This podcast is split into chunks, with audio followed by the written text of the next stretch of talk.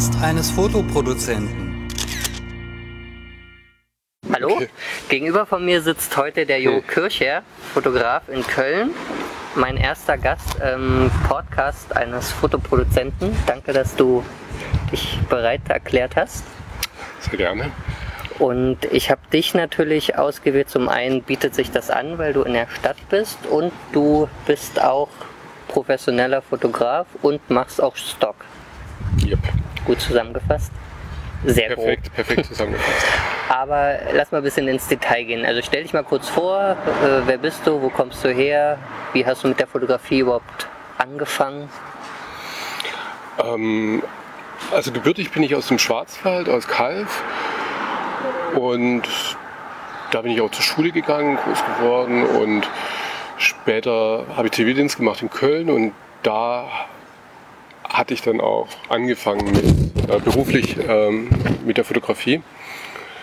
Und die ersten Berührungspunkte waren eigentlich so über, über meinen Vater, der hatte eine Dunkelkammer und, äh, und da war ich dann immer sehr, ja, sehr zugegen, ne?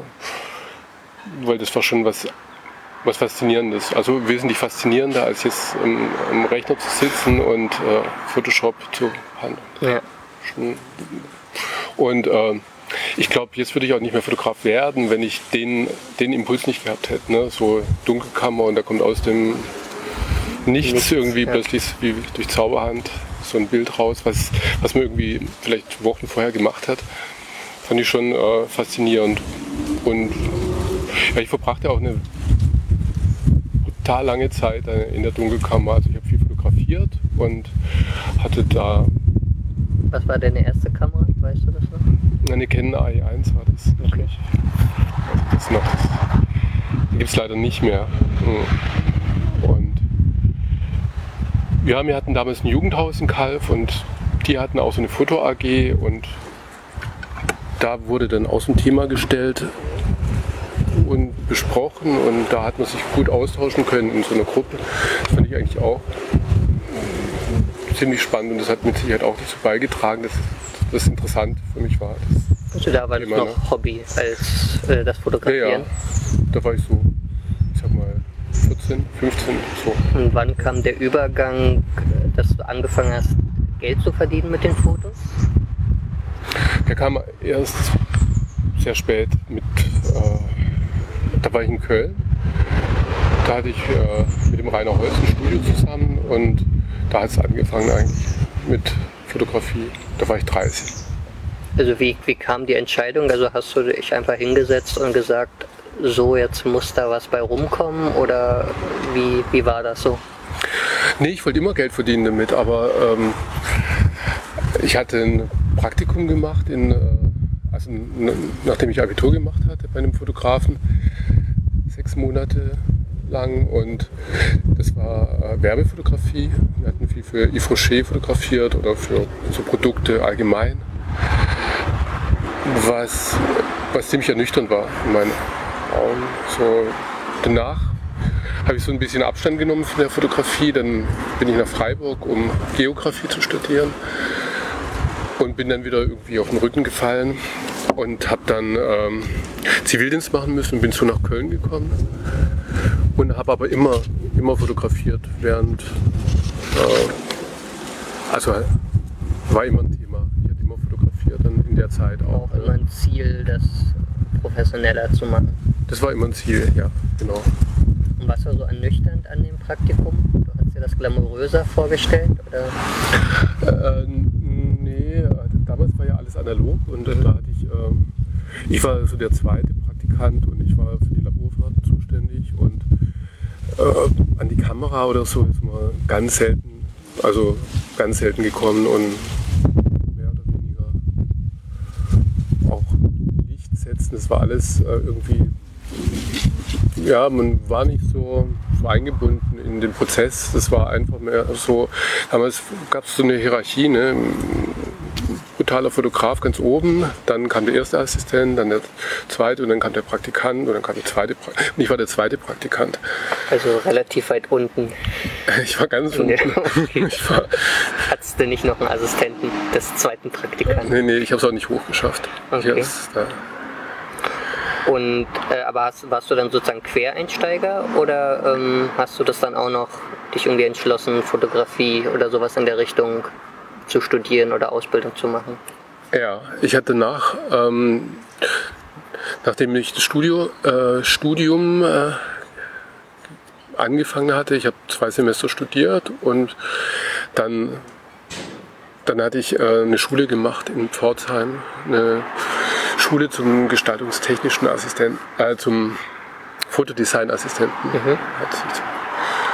Und das war und das war interessant. Das war, dann konnte man selber fotografieren, Themen wurden vorgegeben, war viel Produkt auch, aber das war trotz alledem spannend, weil man einfach mit der Kamera zu tun hatte und mit Licht und man war dran. So. Und dein erstes Studio hattest du wann dann? Das hatte ich dann ähm, 1995 ähm, mit dem Rainer Holz zusammen. Der ist auch bei Westend, Der oder? ist auch bei Westend, genau.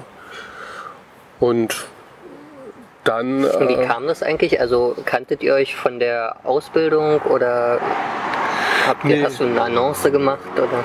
Nee, er hat eine Annonce gemacht. Ich hatte in, äh, in der Comedia Colonia gearbeitet als äh, Beleuchter ein Jahr lang.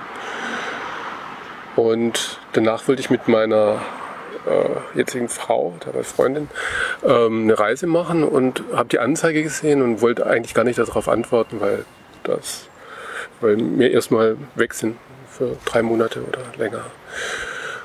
Und dann hatte ich darauf geantwortet und haben uns kennengelernt und es war auch ziemlich cool. Wir hatten dann ähm, ein paar Studios angeguckt und haben uns super verstanden und es war und hatten aber keins gefunden, bis ich gefahren bin. Und Also er hatte keins, wo du eingestiegen bist, sondern ihr habt ein neues. genau, wir hatten auch in der Schanzenstraße gesucht und auch angeguckt damals. Das war ganz frisch gebaut, ne, die, die Schanzenstraße, die Hangars da. Ich weiß nicht, bist du da? Oder? Nee, nee, ich arbeite von zu Hause aus. Okay. Ja, ähm, aber dann bin ich erstmal weggefahren und als ich wiederkam, da hatte er eins gefunden und hat er gemeint, Tür oder Hot. Also entweder ich komme mit rein oder ich bleib äh, oder ich mache was anderes. Und aus Mangel an Alternativen ähm, bin ich da mit rein und das war gut. Das war Erinnerst du dich an deinen ersten Auftrag? Ja. Äh, Der erste Auftrag, das war für Bad Hönninger Mineralquellen. So, da mussten wir die ganze Range fotografieren. Also Und Produkte noch. Produkte, Flaschen, Wasserflaschen. Wasserflaschen, Wassergläser, Etiketten. Äh, Mit dem Tropfen so Mit den Tropfen, Pimpette, äh, genau. Pinzette auf die. Nee, Pim, Pinpette? Pipette. Pipette, genau. auf die Wasserflaschen drapiert. Ja. Okay. Ah, das war, war cool. Wir, wir hatten das auch immer zusammen gemacht, der Rainer und ich. Und äh, wir hatten uns dann ausgetauscht und jeder hat so seine Erfahrungen mit reingebracht und es hat äh, super funktioniert. Und damit die äh, Hörer, ich, ich neige dazu Leser zu sagen, standardmäßig, damit die Hörer ähm, sich mal so ein Bild machen können, beschreib mal, was du hauptsächlich fotografierst. Also was für Stile, was für Bereiche. Wie würdest du deinen Stil beschreiben? Meine jetzige Fotografie oder damals die? Ja, sowohl als auch. Ja, damals war es äh, eigentlich erstmal so produktbezogen. Ne? Also dadurch, dass die Ausbildung, wir hatten viel Lichtsetzen gelernt, also ganz traditionell, sag ich mal. Und das ließ sich ganz gut anwenden da bei den äh, Etiketten, bei den Flaschen. Und, aber das war damals noch ein richtiger Lernprozess, da richtig reinzukommen und auch ähm, mit Auftrag reinzukommen, mit Kunden. Und das war schon äh, außergewöhnlich. Und der Stil, ich weiß nicht, damals, ich habe viel auf Reisen fotografiert und wollte mehr so Reportage machen und ohne groß Licht setzen. Das war eigentlich so damals mein Stil. Mein jetziger Stil ist Ja, fast wieder ähnlich, weil ja, ich mache viel mit Tageslicht wieder und viel mit Menschen, also gerade äh, wenn wir für Western fotografieren, dann ist es sehr, ja, sehr, sehr frei, ne? sehr ja, man, man lässt es einfach laufen. So, man hat eine Idee, man hat eine Vorgabe, man hat, äh, man hat Motive, die man, die man irgendwie in den Kasten bringen möchte, aber der Rest ist eigentlich fast schon so wie, wie da, ne? also ohne groß viel Technik und so. Ja. Ich habe gesehen, du machst auch Food, ne? Mhm. Die Kombination Food-Fotograf und People-Lifestyle-Fotograf ist jetzt nicht so üblich, oder? Am Anfang war es gar nicht, gar nicht üblich, weil die ersten Kochbücher, die wir gemacht haben oder die, die im Studio produziert wurden, die waren mm, ja viel mit so kompliziertem Licht, sage ich mal. Ne? Und jetzt äh, geht es irgendwie Hand in Hand. Ne? Food-Fotografie und People-Fotografie, das ist das eine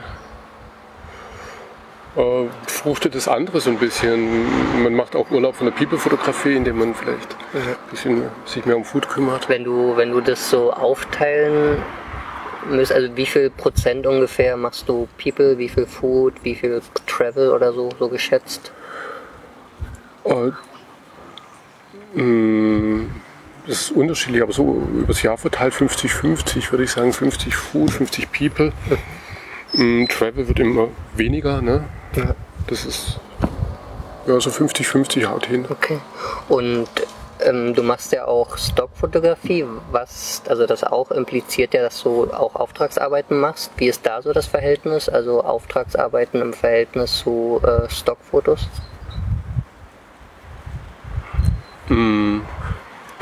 Im Moment ist es mehr so 80, 20 oder 85, 15, also viel Auftragsarbeiten, wenig Stock. Ähm, aber Anfang des Jahres war es umgekehrt.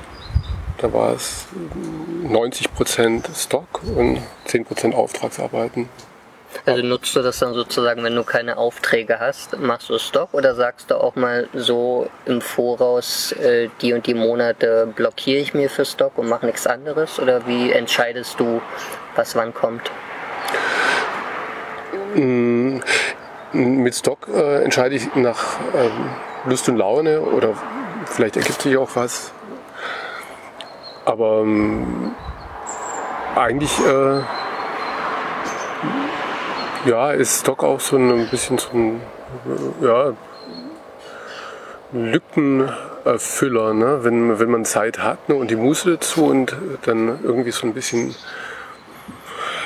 Ideen, die man vielleicht schon lange mal realisieren wollte, dann man hat plötzlich Zeit dafür, dann, dann macht man das auch, ne? wenn das Wetter mitspielt. Ich habe gesehen, du hast so circa 4000 Bilder bei Westend 61. Ja. Was das? Hast du noch, äh, belieferst du noch andere Agenturen?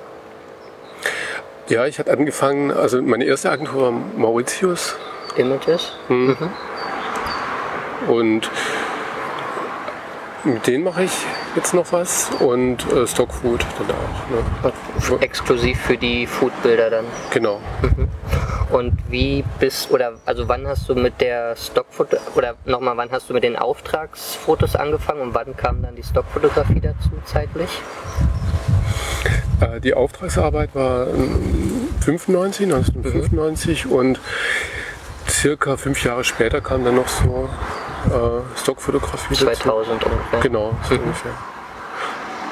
Und wie, ähm, wie hast du das entdeckt? Wie, also vor allem im Jahr 2000, da gab es ja die Microstock-Agenturen nicht, es war noch nicht so wirklich im Internet angetreten. Ne? Ich, noch, Internet gab es, glaube ich, noch gar nicht. Ne? Es gab es schon, aber noch nicht mit Modem und diesen Geräuschen Ich kann mich an das Wählscheibentelefon erinnern, was wir noch hatten. zum Beispiel.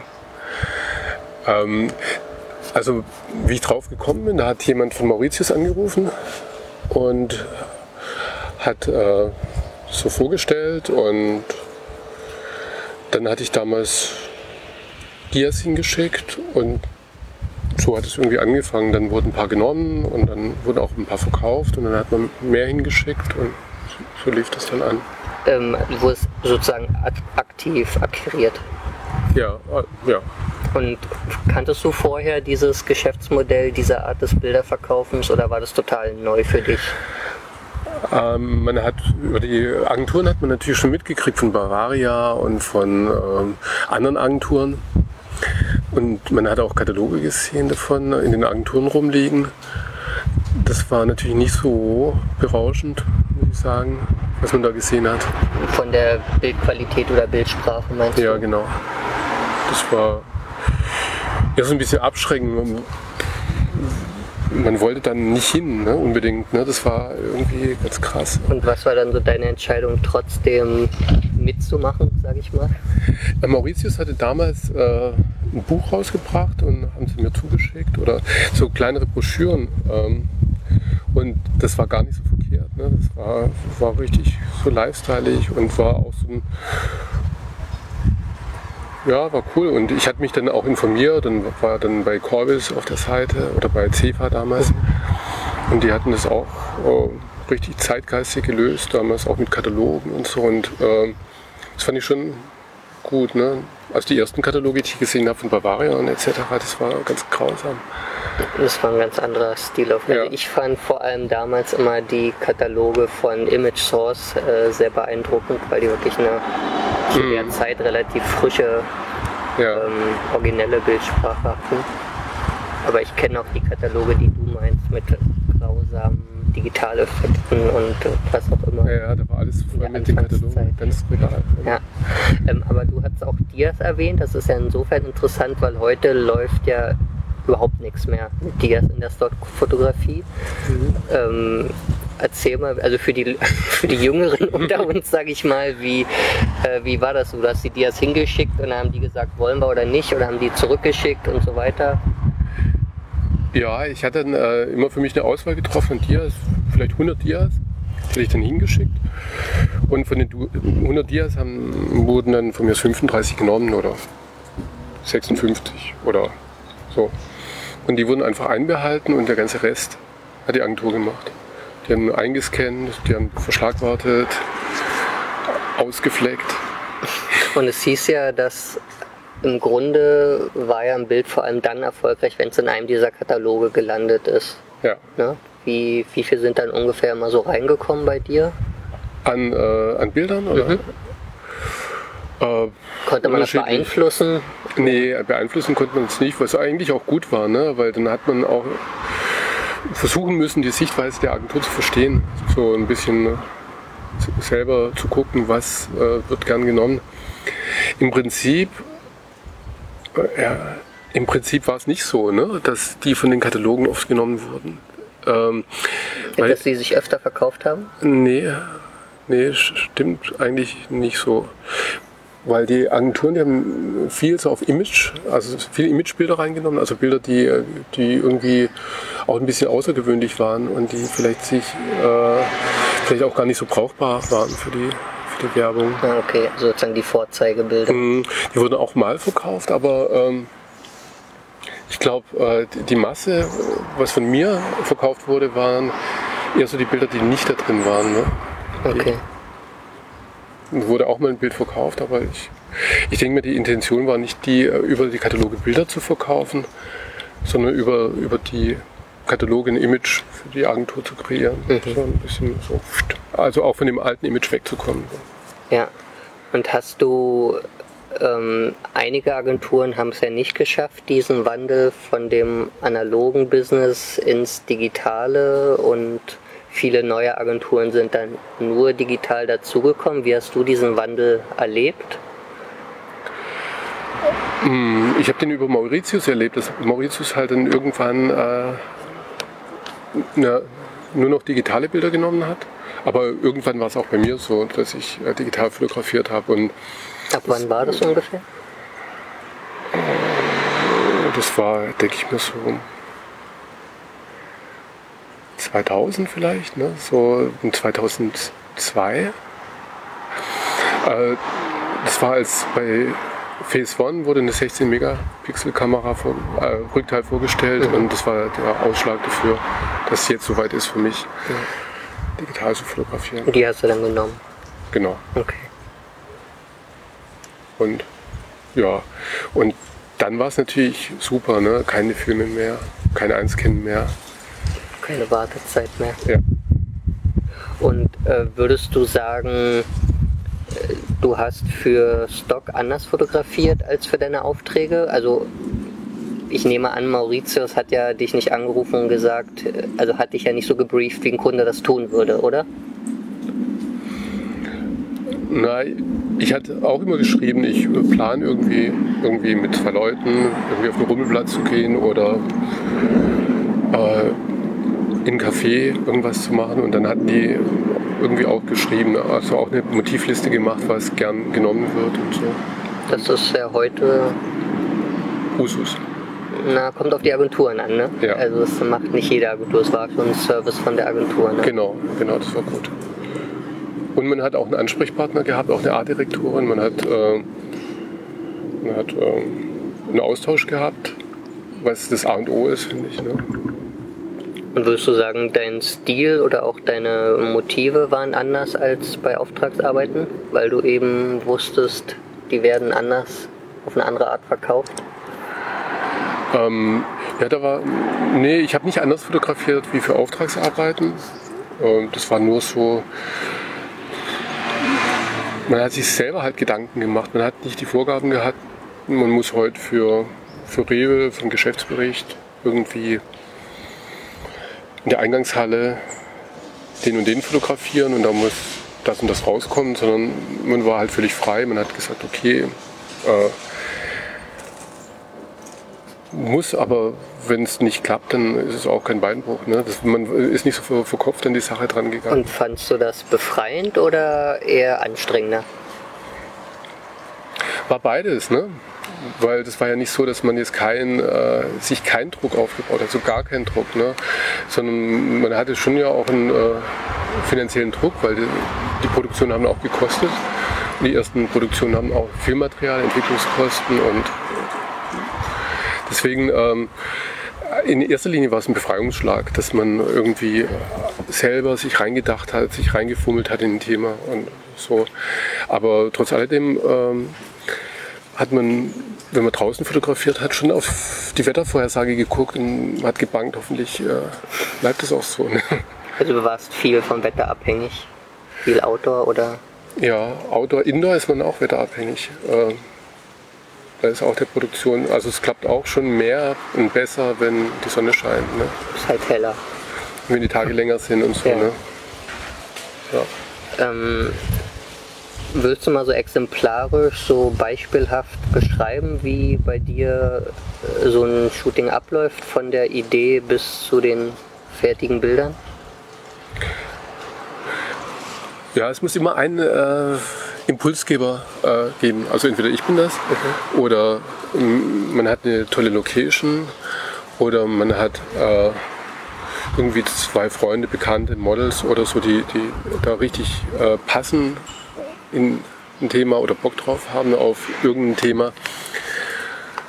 Und dann, äh, dann ist schon immer viel gewonnen. Im Prinzip ist äh, die Location eigentlich so das Ausschlaggebende, wenn man jetzt eine ganz tolle Location hat, ein tolles Café oder eine tolle Küche oder irgendwas, dann äh, überlegt man sich halt, was kann man da machen. Ne?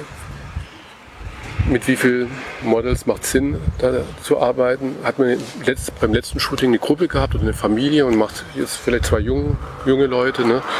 Irgendwie, oder wer passt in die Küche rein? Wenn das jetzt so ein bisschen so, ein, so eher so eine Großküche ist, ein bisschen so, dann versucht man Köche zu nehmen oder professionelle, äh, aussehende Köche, ne? Und auch ein bisschen ältere Models. Und dann versucht man halt auch dann vielleicht ein bisschen exklusiver dran zu gehen mit anderen Speisen und so. Oder wenn man jetzt ein Café hat, äh, wo total trendy ist, dass man zwei, zwei jüngere Models nimmt und dann ähm, lässt man es laufen eigentlich. Ne? Also im Prinzip äh, mache ich mir dann immer Motivlisten, mache ein Moodboard.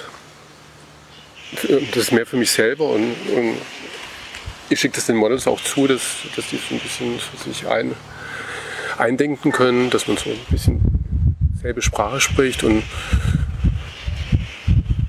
Ja, und dann trifft man sich da, dann wird geschminkt, dann wird äh, das Styling abgestimmt aufeinander und dann ähm, geht's los. Ne? Dann erstmal ein Porträt, dann kommt das zweite Model dazu und so weiter. Und dann, ja, dann bekommt es auch so eine Eigendynamik. Ne? Dann ist man irgendwann in der Rolle vom Beobachter oder nur noch ähm, im besten Fall natürlich von. Abdrücken muss man ab und zu auch noch. Genau, genau. Nee, aber dann äh, bekommt es so eine Eigendynamik, wo man vielleicht nur so Details äh, ein bisschen, bisschen leiten muss. Ne? Jetzt nimmt man mal einen Laptop, jetzt nimmt man mal ein iPad, jetzt nimmt man mal vielleicht mal gar nichts. Ne? Oder ja, Requisiten oder so Props spielt eine große Rolle, ne? dass man nicht immer dasselbe nimmt. Ne? Und nach dem Shooting dann? Was ist das Erste, was du machst? Das Erste, was ich mache, äh, erstmal hinsetzen und trinken. Man vergisst immer zu trinken während dem Shooting. Ne? Man ist immer dann so, so in den Motiven drin und ich weiß nicht, wie es dir geht. Ich hatte jetzt so eine Antwort wie Daten sichern sofort. Datensichern, so, ja, das ist das A und O, das muss sofort passieren. Ne? Aber während das Daten, die Daten gesichert werden, viel Flüssigkeit. Ne? Und äh, bearbeitest du dann gleich die Bilder oder lässt du die erstmal so eine Woche sacken, weil man dann später mit einem anderen Auge darauf schaut? Ja, ich hätte es früher gemacht. Ich habe sie erstmal sacken lassen. Ne? Und dann, ähm, manchmal war ja auch ein Artdirektor dabei, der hat alle Bilder mitgenommen und hat dann die Auswahl getroffen. Das war dann sozusagen unabhängig von deiner Entscheidung. Ja, das war eigentlich unent genau, total unabhängig. Naja, gut, er war ja auch dabei. Ne? Wir haben dann äh, wir haben dann schon die Motive gemacht, die er halt dann auch so im Kopf hatte, ne? Ja. Damit. Und dann wurden die natürlich auch ausgewählt. Und du hast äh, gesagt, Locations sind so das A und O. Arbeitest du da mit Location Scouts oder rennst du selbst durch die Stadt oder telefonierst dich durchs Branchenbuch oder wie gehst du da üblicherweise ran? Also hier in Köln mache ich es so, dass ich, äh, ich fahre viel Fahrrad und dann pick ich mir Stadtteile raus und gucke mir die an und wenn ein schönes Café da ist oder Büro oder irgendwas, ne, dann gehe ich da rein und frage. Wenn wir in Berlin fotografieren oder so, dann äh, machen wir das meistens über einen Location Scout da.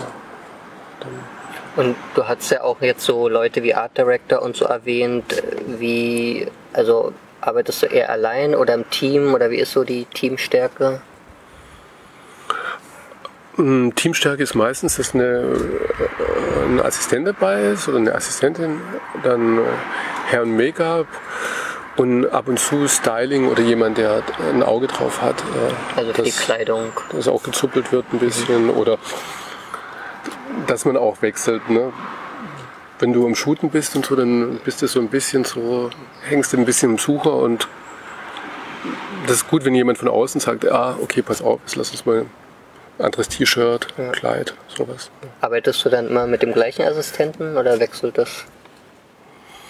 Mm, das wechselt mal, ne? Also ich, äh, wenn, wenn die Assistenten Zeit haben, was auch nicht so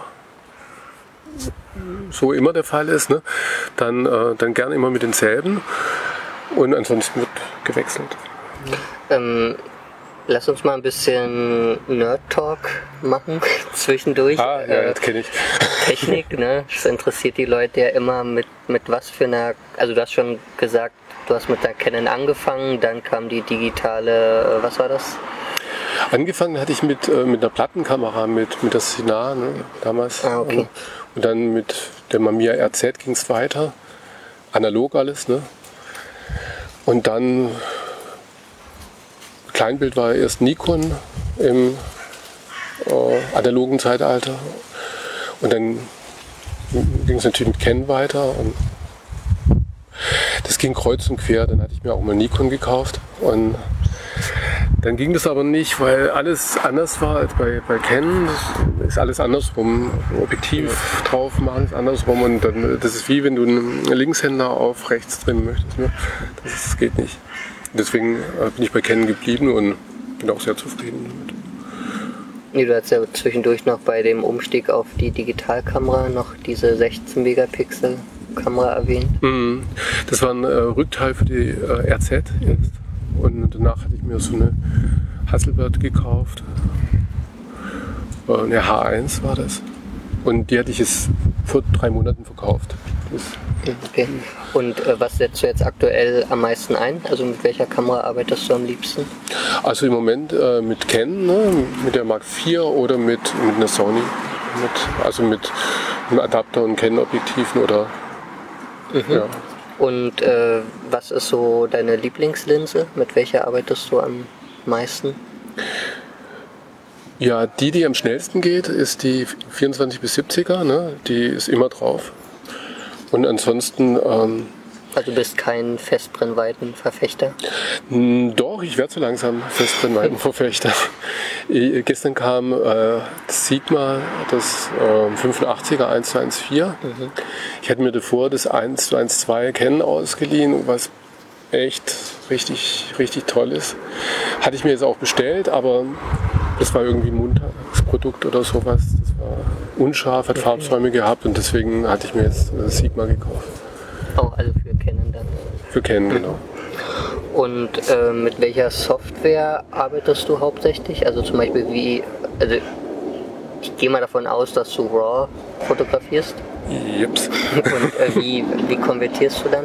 In Capture One. Okay, warum? Naja, mein erstes Rückteil war Phase One. Ne? Und das war die, waren die ersten Berührungspunkte zu digital und äh, das war immer gut. Das war, war jetzt nie, Dann beigeblieben. ja genau. Also es war, wurde immer, immer besser und immer umfangreicher, was nicht immer besser ist. Ne? Aber, Und die Bearbeitung machst du wie? aber manchmal mache ich die selber in Photoshop oder ich gebe die auch häufig weg. Ne? Nach Indien oder wo? Ich hatte es ja auch mal nach Indien gegeben, aber das macht jetzt auch ähm, entweder ein Assistent oder ein äh, befreundeter Bildbearbeiter oder andere Bildbearbeiter, auch von Westend. Äh, der Gerald hat mir auch einen empfohlen. Und so ich das. Und Verschlagwortung machst du dann, nehme ich mal an, gar nicht, wenn das die Agenturen für Nee. dich machen? Okay, bist du auch froh drüber? Sehr gut drüber. Kann ich nachvollziehen. Ähm, wo war ich? Lass mal noch mal kurz über die Foodbilder reden, weil das eher so ein Bereich ist, den ich so gut wie gar nicht mache. Ich mache ab und zu für so einen Eisblog meine Eisfotos selbst, aber auch eher schnell, weil es das wirklich das richtige Eis ist. Ähm, da muss man ja schon sehr akribisch arbeiten. Also du musst die Aufheller setzen und wirklich ganz kleinteilig alles verschieben, oder? Nee, wir Gar nicht machen nee, nee, nee, eigentlich nicht. Also im Prinzip, mh, im Prinzip nicht. Also es, bei Foodbildern kommt es vor allem auf, ähm, also so, so sehe ich das zumindest, auf, äh, auf das Umfeld drauf an. Also wenn man ein Würstchen fotografiert dann, äh, und man fotografiert zum 60. Mal ein Würstchen, dann äh, ändert sich das eigentlich mehr durch den Untergrund oder durch die Ausschnitte oder durch die Perspektiven. Und deswegen sind die, die Props, die man verwendet, eigentlich so äh, wichtiger als, äh, als das Licht in dem Fall. Ne? Gehst du dann oft auf dem Flohmarkt shoppen? Oder Ja, mit dem Fahrrad auf dem Flohmarkt. Okay. Ich habe gesehen, du hast auch einen sehr schönen alten Tisch, die natürlich dafür prädestiniert sind. Ne? Ja, ja, die sind, ja, die sind super, macht total Spaß, ne, nach alten Sachen zu gucken oder nach Sachen, die, die man halt jetzt nicht von der Stange bekommt. Ne. Wenn du, ähm, wie bildest du dich weiter oder fort? Also was machst du, um dich so inhaltlich und technisch und sowas auf dem Laufenden zu halten? Ja, das ist, äh, ja, was heißt schwierig, ne? Mit befreundeten Fotografen einen Austausch finde ich, finde ich wichtig, ne? Mit Assistenten. die bringen immer neue Impulse rein. Das ist echt äh, total wichtig. Ähm, dann kriegt man ab und zu was mit über die sozialen Netzwerke, dass jetzt eine neue Kamera bei Nikon zum Beispiel rauskommt, mhm. eine Monsterkamera. Aber ähm, naja, mehr oder weniger so durch äh, so Fotografen-Talk, also mit befreundeten Fotografen.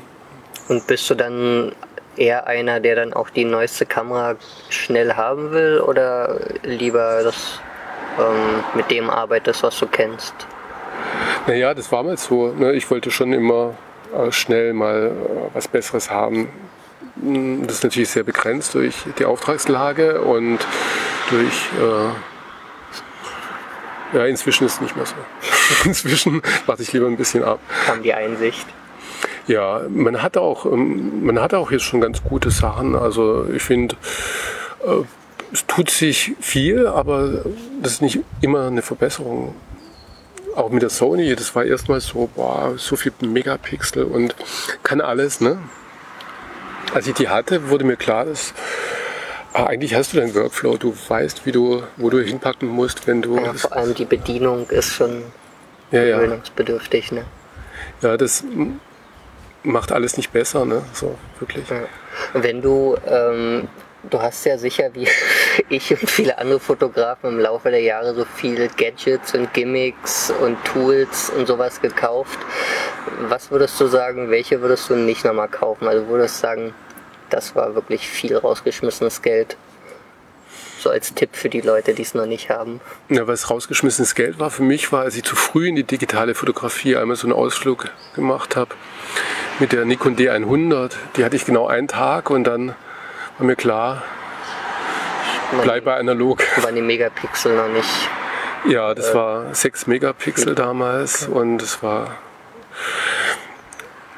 Ja, mein Tipp ist ein bisschen abwarten. Ne? Wenn was Neues rauskommt, vielleicht erstmal ein bisschen, bisschen abwarten.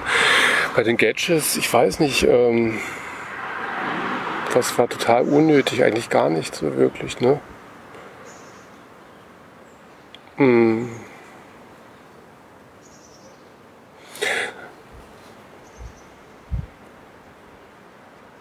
Nee. Also, nee, das war Hast du ja alles gekauft?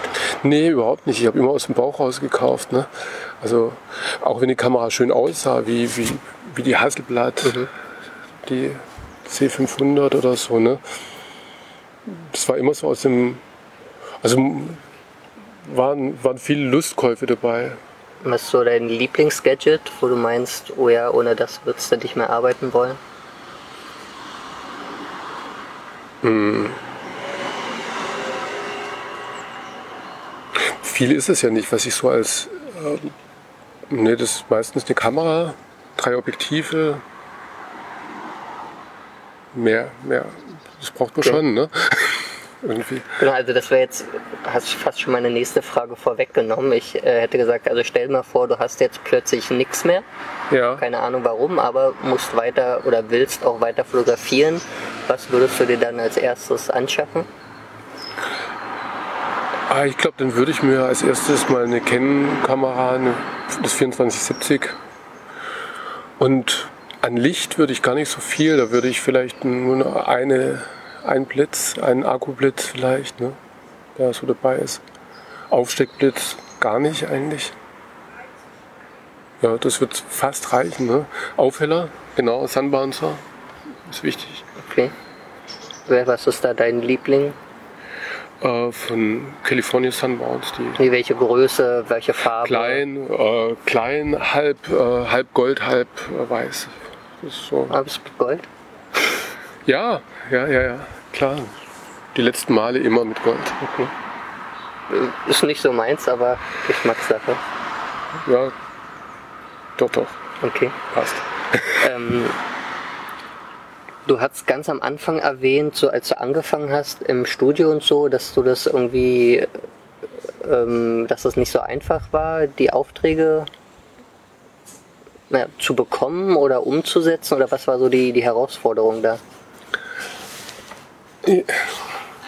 Hi. Ähm, nee, am Anfang hatte ich gar keine Aufträge. Die Herausforderung war irgendwie den Einstieg zu schaffen. Für mich war es auch schwierig, äh, eine Assistentenstelle zu bekommen. Ich hatte zwar ein paar Assistentenstellen, aber es war, war nicht so einfach. Und In Köln jetzt. Wie hast du das dann geschafft? Also hast du dir irgendwas gedacht oder gemacht? Nee, nee, nee, ich habe mir nichts äh, groß gedacht dabei. Ähm, das Studio war ja da, der Rainer war da und wir hatten versucht, das Studio in die Gänge zu bringen zu zweit. Und er hatte schon zwei Kunden, das war eigentlich ganz gut, hat mich als Assistenten genommen dafür. Und dann bin ich mit einer Bubble los ne, und habe akquiriert. Und, und irgendwann hatte ich auch einen Auftrag. Ne, und dann hatte ich einen zweiten Auftrag und da hat der Rainer mehr Aufträge bekommen und so hat sich das so ein bisschen so ein Ping-Pong Ping System so ein bisschen so hochgeschaukelt. Ich glaube, das ist heute genauso. Also wenn man heute anfängt, dann ist es irgendwie auch so. Zu zweit macht mehr Spaß oder man braucht irgendwie auch einen Austausch. Und nutzt du auch äh, Social Media, um Aufträge zu generieren? Mm, nee, eigentlich nicht, aber ich will. Also das ist ein Ziel. Okay, also du hast ja schon Social Media Kanäle, ne? Also du hast deinen Instagram-Account, deine Facebook-Seite. Ja, auf dem sind, glaube ich, fünf Bilder drauf auf meinem Instagram-Account. Es waren schon mal mehr drauf und dann wurde der gehackt von irgendeiner russischen Firma. Und dann hatte ich erstmal so einen äh, Tritt in den Magen gekriegt und habe gemeint, oh, erstmal nicht mehr. Ne? Und gleichzeitig hatte ich brutal viel Zeit, ne? weil Instagram auch schon auch Zeit in Anspruch nimmt. Facebook möchte ich jetzt eine Facebook-Seite machen und die ähm, irgendwie promoten. Das ähm, einfach so als Experiment, um zu gucken, vielleicht ist es ja gut. Ne? Ja. Ähm, wie, oder anders gefragt, äh, es gibt ja auch von, oder von Auftragsfotografen natürlich eher so die, die Stimmen, die sagen, Stockfotografie würde äh, den Auftragsfotografen die Aufträge oder die Arbeit wegnehmen. Und du machst ja beides. Also siehst das von beiden Seiten. Wie würdest du das sehen? Ja, zum Teil stimmt es mit Sicherheit, ne? weil äh, die Firmen, die gucken, wenn sie Bilder brauchen, erstmal, egal ob, ob Moodboard nur erstellen oder, oder halt gleich, äh, gleich richtig, ne? äh, erstmal in die, in die Stockfotografie rein, was, was ist da. Ne? Und insofern, äh, wenn es jetzt überhaupt keine Stockfotografie gäbe, ne, dann gäbe es halt nur Auftragsfotografie und dann äh, wäre alles Auftrag. Ne? Aber das war auch eine logische Folge von der technischen Entwicklung, sodass ähm, wenn jetzt die Digitalfotografie so weit ist, dass sie schon so qualitativ hochwertige Bilder macht, dann war es irgendwie klar, dass es auch mal so eine Inflation gibt von Bildern. Ne? Und die musste ja irgendwo untergebracht werden und nicht jeder bekommt 100 Aufträge im Jahr. Ne? Und das war schon abzusehen, dass, äh, dass irgendwie die Aufträge irgendwann mal äh, vielleicht nachlassen oder nicht mehr so konstant funktionieren. Hat sich das bei dir auch im Laufe der Zeit verändert? Also ist Stock mehr geworden oder konstant? Nee, Stock ist mehr geworden, aber vor allem, weil ich mehr Lust hatte drauf. Ne? Und äh, weil halt auch die, der Artdirektor von Westend auch ein bisschen äh, so daran erinnert hat, dass es Stock gibt. Ne? Und äh, ja, also es ist, die Aufträge sind nach wie vor da. Ne? Das ist äh, nicht so, aber manchmal halt auch nicht. Ne? Also jetzt war zum ersten Mal seit 20 Jahren oder so, dass äh, am Anfang des Jahres halt jetzt äh, irgendwie so eine dreimonatige Flaute war, wo Ja. ich gedacht habe, boah, sowas kennst du ja gar nicht mehr. Ne? Am Anfang äh, machst du den Stock ne? und äh, machst du auch die ganzen Arbeiten, vielleicht auch freie Arbeiten, die gar nichts mit Stock zu tun haben, einfach so für, für den Kopf. Und dann irgendwann denkst du, boah, was ist jetzt los? Und dann kommt irgendwie wieder, ne? dann Ja. denkst du, ja, die Welt geht eh nicht unter, also jetzt noch nicht. Und jetzt geht's weiter. Ich habe gesehen, auf deiner Webseite hast du so einen Schwarz-Weiß-Bereich. Ist das, sind das freie Arbeiten oder auch Ja. Aufträge? Ach, die Schwarz-Weiß sind freie Arbeiten. Freie Arbeiten und ich habe noch Works auf meiner Seite, die sind oben in der Rubrik drin. Und das sind komplett freie Arbeiten. Das sind so Polaroids auch und so alles frei. Okay. Ähm, wenn du, also wenn jemand dich fragen würde, der auch einsteigen will in die professionelle Fotografie, also sprich ähm, Geld verdienen will mit seinen Fotos, was würdest du denjenigen raten, so als Tipp? Na, generell ist es schwierig, ne? Es kommt darauf an, wo, wo derjenige hin möchte. Ne? Wenn er jetzt äh, das Ziel hat, ähm, in die Werbung zu wollen und große Kunden zu akquirieren, und ähm, dann würde ich ihm vielleicht einen Rat geben, Mappe machen, ganz unabhängig von Stock. Und dann äh, vielleicht sich einen Repräsentanten suchen und loslegen. Ne? Und dann immer, immer zu fotografieren, immer zu aktualisieren und vielleicht auch ein bisschen äh, ja, so soziale Netzwerke zu bedienen und dann auch eng mit dem Repräsentanten zusammenzuarbeiten. Und, Hast du auch einen oder nicht? nee, ich habe keine. Okay, willst du nicht oder? Äh, nicht, äh, denk, ich, das passt mir so ganz gut. Äh, bei ähm, Repräsentanten ist Stock auch nicht so wahnsinnig hoch im Kurs. Ne? Also die wollen halt den Fotografen an sich auch so promoten. Und das, äh, nee, ich äh, äh, bei, bei, den, bei deinen Stockbildern, wir gucken uns gleich noch mal welche an. Was sind so deine, ähm, also welche Motive laufen da am besten? Die Motive, die am besten laufen, sind eigentlich so die Motive, die, die auch mit dem Artdirektor zusammen äh, gemacht wurden. Also wo vielleicht auch so ein bisschen so ein Bildaufbau gemacht wurde mit, also ich glaube, du hast mir gerade eins gezeigt, äh, ich glaube, das ist auch eins der besseren Motive mit Ma Maren und Joscha zusammen mit dem Laptop. Auch so aufgebaut, dass man eine Doppelseite draus machen kann. Also viel Copy Space ist auch das Thema. Ja, sowas. Okay, dann gucken wir uns mal direkt gleich ein paar an, wenn wir da schon einsteigen.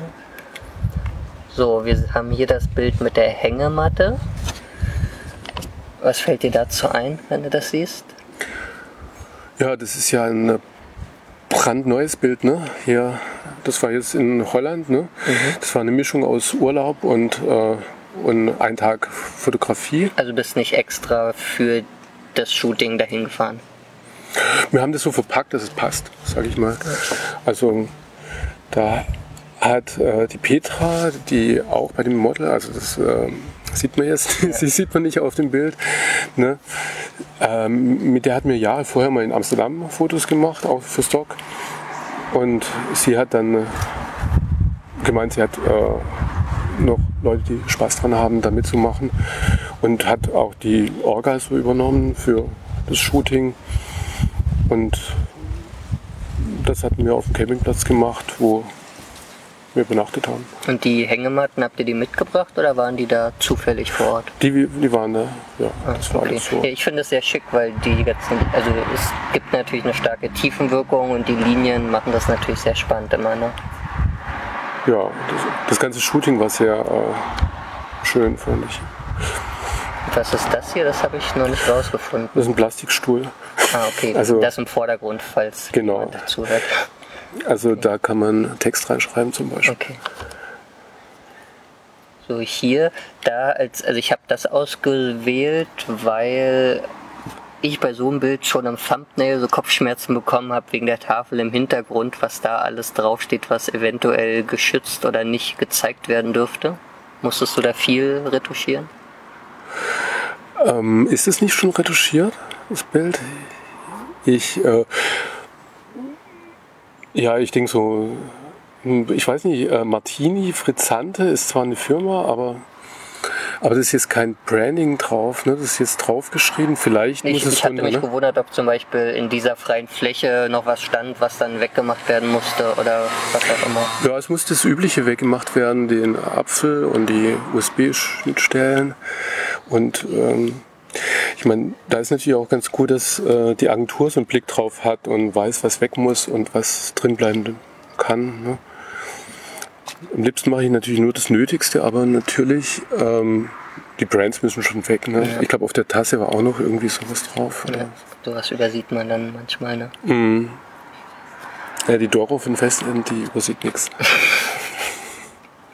Ja, mein, mein Lieblingsbeispiel ist immer bei denen, es gibt bestimmte Hemden, da steht auf den Hemdknöpfen selbst nochmal die, also die, der Name der Firma drauf. Das Reine Schikane, ne? Ja, Also für einen Stockfotografen mit hoher Auflösung ist das echt äh, ein Albtraum jedes Mal. Das äh, fand ich sehr süß, weil das äh, wirklich eine sehr, also das Babybild, also Mutter Mhm. mit Baby, so ein sehr minimalistischer Aufbau und halt sehr plakativ, ne? Ja. Aber ist schwierig mit wie oft muss das hochgeworfen werden.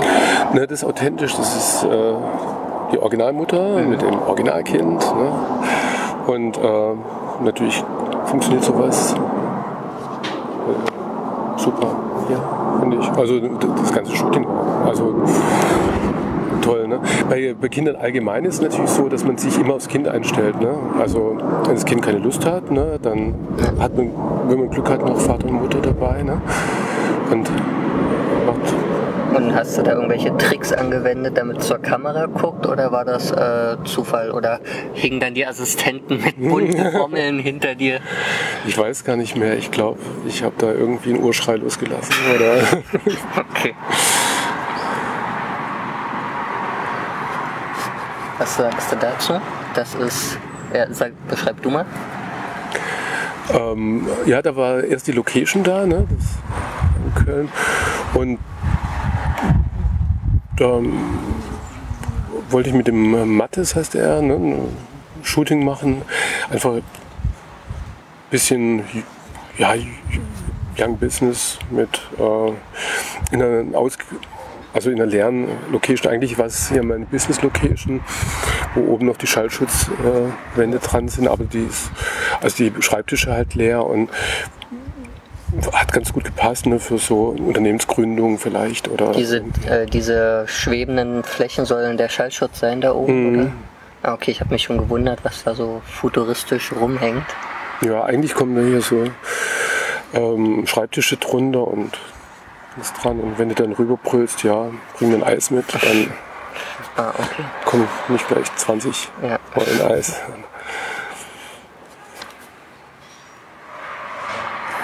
Hier ist natürlich das Auffällige, also was würdest du sagen, was am auffälligsten ist? Mm, Die Socken. Ja, genau, deswegen Ja. habe ich es auch ausgewählt. War das äh, geplant oder hatte der die zufällig? Er hatte die dabei. Ne? Eigentlich äh, wollte ich ganz äh, einfache Studiofotos machen mit viel Copy Space und wo viel rein in, hallo, interpretiert und ähm, gemacht werden kann. Also ein offenes Motiv. Ne? Also ich glaube, das kennst du auch ganz gut. Ne? Und äh, die Socken waren dabei. Das war Glück. Das Glückstreffer. Mhm. Gehört auch manchmal dazu, ne? ja, absolut. Das ist Karneval in Köln. Echter Karneval oder gestellt? Das war gestellt. Wir hatten eigentlich so einen, so einen City-Trip gemacht, Cologne. Zwei Leute Da sehr erforschen weit fahren. Köln. Das war ganz okay. Das war, eine, ja, das war die Ausbeute von meinen Fahrradexpeditionen. Ah, okay. Und dann sind wir durch Köln gelatscht. Wir haben die Perücke ne, dabei gehabt, ne, weil es Köln ist. Und äh, so ein Motiv bietet sich eigentlich an. Und Hat auch Spaß gemacht, mitten im Sommer irgendwie mal Karneval. Das Konfetti mussten dann die Assistenten stundenlang wieder auffegen oder wie lief das? Naja, wir mussten schnell den Tatort verlassen. Und Habt die dann Kölner, äh, Kölner Stadt, äh, Kölner Straßenreinigung hat dann übernommen? genau übernommen. Okay. Habt ihr dann extra so einen Pack gekauft oder mit Ja, Kanone in die Luft? Naja, Handarbeit. Okay, also ich finde, es sieht super gleichmäßig aus. Ne? Wenn ich das jetzt so machen würde, würde man es sicher. Naja, das war ja schon geübt. Ne? Jahrelange Erfahrung. Ah, okay. Ah, genau, hier, das war das Bild, was du äh, vorhin angesprochen hattest. Das hängt, oder das sehe ich hier jetzt ständig auf den Straßenbahnen Mhm. rumfahren. So als Werbung für ein Möbelhaus, glaube ich. Wenn mich Ja, ich glaube, ich glaube, das ist ein Möbelhaus. Ich, äh, ich weiß nicht, was die, was, auf, was sonst noch dabei steht, aber ist eigentlich ein recht offenes Motiv. Ne? Also es ist äh, eigentlich ein Motiv, wo man denkt, äh, nichts Besonderes, ist einfach so. Ich meine, die beiden das sind super besonders, ne? aber im Prinzip ist als Motiv ein Selfie zu machen, ist jetzt äh, aber halt äh, für Stock ganz gut geeignet. Ne? Auch Nee. von den Farben reduziert. Und es Man ist halt eine schöne, Au also es hat halt zusätzlich zu diesem Selfie-Konzept natürlich auch noch das Konzept junges Paar präsentiert stolz ihre eigene Wohnung. Ne? Das darf man nicht vernachlässigen, warum es äh, Ja, wenn man es ein bisschen beschneidet, kommt, ist es ne? für alles offen, glaube Ja. ich. Genau, wo du Beschnitt gesagt hast, man kann es, glaube ich, noch stärker als Panorama beschneiden. Man könnte es quadratisch schneiden. Wenn man ganz streng ist, könnte man es sogar vertikal beschneiden. Ne? Mhm. Das ist durchaus alles möglich. Wir haben jetzt hier die ganze Zeit nur, leider habe ich keine Foodbilder runtergeladen. Das, da müssten sich die Hörer dann einfach auf deiner Webseite deine Foodbilder anschauen. Aber äh, bei den ganzen Modelbildern, wie findest du hauptsächlich deine Models? Ich finde die, die da drauf sind, alle super, ne? Super Nein, authentisch. Nein, im Sinne von, äh, wo- die, äh, also buchst du die über eine Ach, wo ich die Agentur oder sind das finde, alles ne? Freunde, Okay. Bekannte oder? Äh, ja, mit Sarah zum Beispiel, mit dem Kind. Ne? Wir haben schon öfters äh, zusammen geshootet, auch für Stock oder für, für Aufträge. Und da war es so, dass wir uns irgendwie getroffen haben oder sie hatte mich angeschrieben oder ich habe sie angeschrieben und ähm, dann haben wir irgendwie äh, das gemacht bei, bei Marcel. Ihn habe ich über Facebook angeschrieben zum Beispiel. Der, der Loppenkopf Mattes auch. Ne? Den hatte ich auch über Facebook angeschrieben, weil, weil Also er mir aufgefallen ist. Da, Akquirierst die ne? Models selbst. Zum Teil, ja. Okay.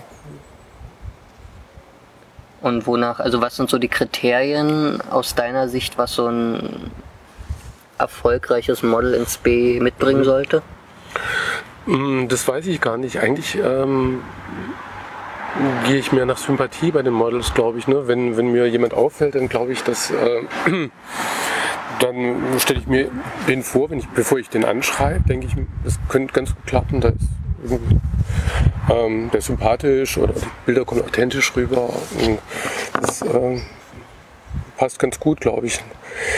Wenn, äh, wenn sich Leute bei mir vorstellen, dann ähm, dann äh, la- lade ich den also zuerst mal ein zum persönlichen Gespräch oder Kaffee trinken oder so.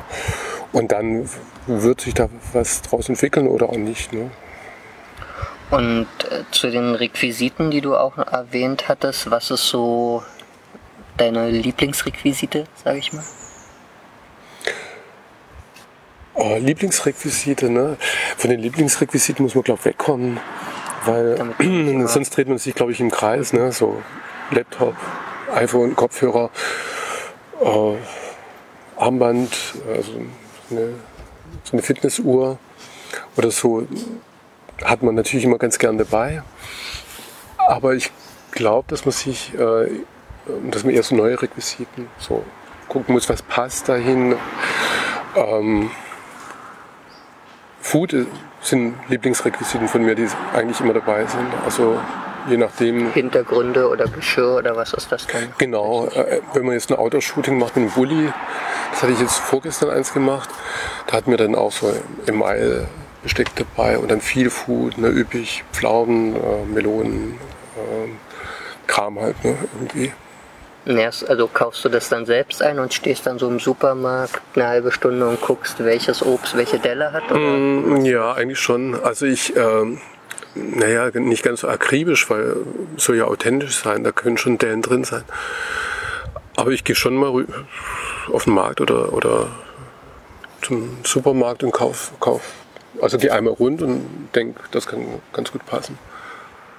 Der Weg ist nicht so weit. Ja, stimmt. Hast ja was in der Nähe.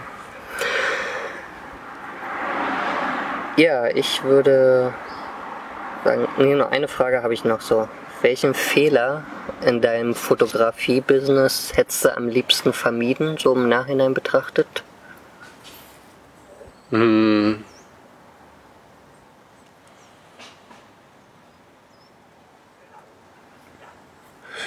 Ja, ich glaube, die Fehler sind schon wichtig zu machen. Ne? Also jetzt, ähm, ja, vielleicht äh, hätte man, wenn, wenn so viele Anfragen kommen, vielleicht nicht alles äh, irgendwie annehmen sollen, ne? weil man sich dann stellenweise so ein bisschen, ja, ein bisschen nicht mehr so konzentriert bei den einzelnen Shootings ist. Vielleicht ein bisschen weniger machen in, in so Stoßzeiten natürlich, ne? aber ich glaube, ich glaube, das macht niemand. Also wenn ähm, also lehnst du auch mal Aufträge ab oder eher nicht? Nur wenn sie sich überschneiden, ne? Mhm. denke ich mir. Ne? Sonst nehme ich die ganz gern an. Doch. Nee, ich glaube, Fehler sind auch wichtig. Ich glaube, Fehler macht jeder, jeder immer selber und jeder macht andere Fehler. Ähm, vielleicht auch mal ein bisschen weniger fotografieren ist gut. Also um einfach so ein bisschen einen anderen Blick drauf zu bekommen und einen Schritt zurückzugehen und mal zu gucken. Äh, es gibt noch was anderes, ne? Oder es gibt vielleicht auch, ja, weniger fotografieren ist vielleicht auch ein Tipp ne? für Fotografen, weil viele Fotografen verlieren, also ich auch, ne? Ähm, das ist einfach manchmal zu viel. Zwischendurch mal den Blick abwechseln. Genau. Was anderes sehen. Genau. Und in Zukunft, ähm, in welche Richtung glaubst du, wird sich das bei dir entwickeln? Hast du irgendwelche Projekte, die du jetzt gerne umsetzen willst aktuell oder äh, wie denkst du voraus? Ja, im nächsten Monat ist wieder ein Kochbuch ähm, dran. Da da kann man sich schon mal so ein bisschen rein, reindenken und sich Gedanken machen, was für Hintergründe, was passt dazu, die da könntest Rezepte du ja, also du hast lesen, ja, ne? wo du gerade Kochbuch sagst, du hast ja wie viel? Zwei, drei oder nee, also zwei, drei alleinige und dann noch viele, wo Bilder von dir mit drin sind oder wie? wie Kochbücher? Mhm. Äh, na, bei den letzten war ich halt mit Autor, sage ich mal. Kochbücher allgemein äh, habe ich schon ja, über 100, weit über 100 gemacht. Ne? Und die Autorschaft hast du dann also auch Rezepte mit beigesteuert oder wie? Nee, Was nee. war dann dein Anteil? Auf Bilder. Okay. Also, aber die Idee, ähm, ja, Autorenschaft, das bedeutet, glaube ich, einfach vielleicht auch so vom Abrechnungssystem, dass ich habe da, also ich mache das dann immer mit einer äh, Autorin, also eine Hauptautorin. Ne? Die für bin, den Text dann Genau, die für den Text mhm. zuständig Ich bin dann der Bildautor. Wir treffen uns und überlegen uns ein Thema, der, was vielleicht äh, Erfolg hat. Ne? Und dann stellen wir das verschiedenen Verlagen vor und vielleicht interessiert sich ein Verlag dafür und, und dann wird es realisiert. Und bei den letzten, ja, bei den letzten vier oder ja, es waren fünf Büchern, glaube ich, so bin ich Mitautor. Also, also war das sozusagen Kaltakquise auch, also dass ihr Teil, ja. zu den Verlagen mhm. gegangen seid und das vorgeschlagen habt? Genau. Okay. Und wenn die Verlage auf mich zukommen, dann haben die meistens ein Thema oder einen Koch, der dann irgendwie promotet wird oder, oder ein Kochbuch haben möchte. Ja. Und machst du das dann bei dir im Studio oder woanders? Mhm zum Teil auch woanders. Ne? Also im Moment ist einiges bei mir im Studio, ne? aber mir hat man auch schon beim ähm, Nelson Müller fotografiert in der Schote oder beim äh, Steffen Marquardt Starnberger See oder so. Ne? Früher hieß es ja oft, dass äh, in der Foodfotografie ganz viel mit diesen Tricks gearbeitet wird, dass halt das Speiseeis dann eigentlich Frischkäse ist und äh, Glycerin statt Wasser und was weiß ich nicht alles. Ist das zumindest bei dir immer noch so oder ist das, dass man auch alles danach aufessen könnte? Naja, zum großen Teil kann man es aufessen. Also man kann es immer aufessen, wenn äh, es fürs Kochbuch ist. Ne? Mhm. Und wenn, äh, wenn wir Werbung machen, also wenn dann irgendwie für irgendwie, weiß der Geier, Nordsee fotografiert wird, ne, dann wird mit Airbrush auch ganz gern mal gearbeitet. Oder wenn man Getränke fotografiert mit Glycerin und Kram. Ne. Und was äh, würdest du sagen, ist die, die größte Herausforderung im Food-Bereich beim Fotografieren? Also bestimmte Lebensmittel, Getränke oder was weiß ich? Hm. Naja, Bier ist zum Beispiel so, eine, so ein Highlight oder Eis ist natürlich ein Highlight. In der Werbung vor allem. Ne? Jetzt, äh, naja, im Kochbuch muss man halt dann schnell sein, weil man meistens das echte Eis verwendet. Und im, ähm, in der Werbung dann halt so auch für den Foodstylisten sind Eis und Bier eigentlich so auch schon Erzähl mal für den, für den Unwissenden, was ist die Herausforderung bei Bier? Ja, bei Bier ist die Frische, das ist richtig frisch, die Tropfen, den Schaum, alles zusammen auf den Punkt zu bringen und vielleicht sogar dann noch irgendwie ein paar Leute dabei. Ne? Und beim Eis ist es dann einfach, äh, weil es schmilzt oder? Ja, beim Eis mit, mit so einer Masse irgendwie so ein Eis, äh, so ein richtiges leckeres Eis zu kreieren, ist eigentlich so schwierig mit irgendwie so einer, ich weiß nicht, was für eine Masse das ist. Das ist auch so eine Knetmasse oder irgendwie. Und dann, und dann muss halt das nicht nach, oder darf das nicht nach Knetmasse aussehen, sondern muss irgendwie schon nach, nach so Möwenpick-Eis oder sowas aussehen. Ja. Und dein Lieblingsfood zum Fotografieren? Lieblingsfood zum Fotografieren ist das einfachste. Irgendwie, irgendwie Nudelgerichte. Eigentlich so richtig äh, Lieblingsfood gibt es nicht. Das, was, was man danach aufessen kann. Das ist mein Lieblingsfood. ich hätte jetzt so getippt, sowas wie Obst, weil das so von Natur aus dekorativ und sowas ist. Ja, vielleicht dabei noch, ne? Ja, okay. klar, Obst. Passt du würdest eher Pasta sagen? Ja, Pasta passt. Reimt sich. Das ist doch ein guter Schlusssatz. Pasta passt. Das genau. trifft in allen Lebenslagen. Dann bedanke ich mich auf jeden Fall bei dir, dass du dir die Zeit genommen hast und auch äh, als Experiment sozusagen beim allerersten Podcast mitgewirkt hast. Ich hoffe mal, die Technik und sowas hat auch alles mitgemacht. Ach, sonst machen wir es einfach nochmal. Ne? Bedanke ich mich das auf jeden Fall bei dir und ja, wünsche dir gerne. weiterhin viel Erfolg. Vielen, vielen Dank.